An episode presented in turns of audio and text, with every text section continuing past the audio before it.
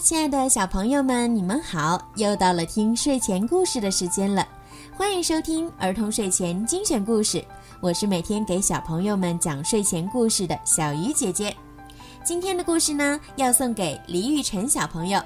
今天呀，是你的七岁生日，爸爸妈妈为你点播了属于你的专属故事。爸爸妈妈祝李雨辰小朋友生日快乐，健康成长。爸爸妈妈希望你。多读书，读好书。小鱼姐姐呢，也要祝你健康茁壮的成长，好好学习，天天向上。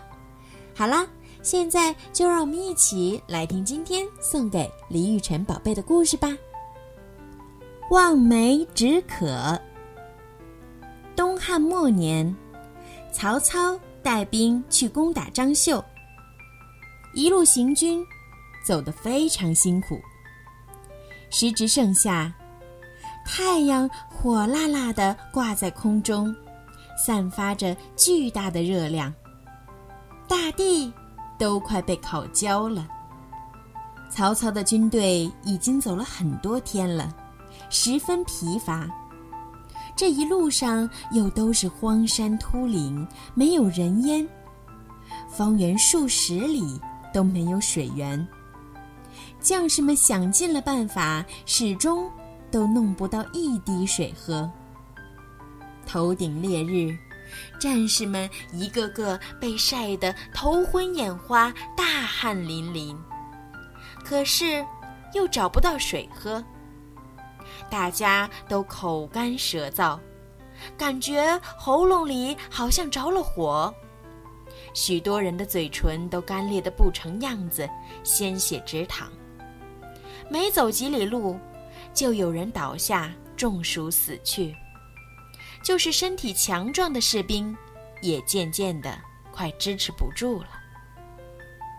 曹操目睹这样的情景，心里非常焦急。他策马奔向旁边一个山岗，在山岗上极目远眺，想找个有水的地方。可是他失望的发现。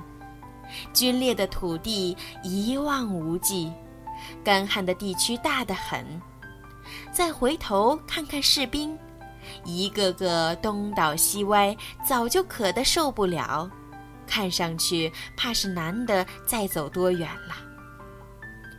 曹操是个聪明的人，他在心里盘算道：“这下可糟糕了，找不到水，这么耗下去。”不但会贻误战机，还会有不少的人马要损失在这里。想个什么办法来鼓舞士气，鼓励大家走出干旱地带呢？曹操想了又想，突然灵机一动，脑子里蹦出个好点子。他就在山岗上抽出令旗，指向前方，大声喊道。前面不远的地方有一大片梅林，结满了又大又酸又甜的梅子。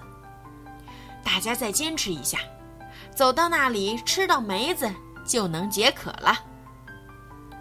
战士们听了曹操的话，想起梅子的酸味儿，就好像真的吃到了梅子一样，口里顿时生出了不少口水，精神。也振作起来，鼓足力气，加紧向前赶去。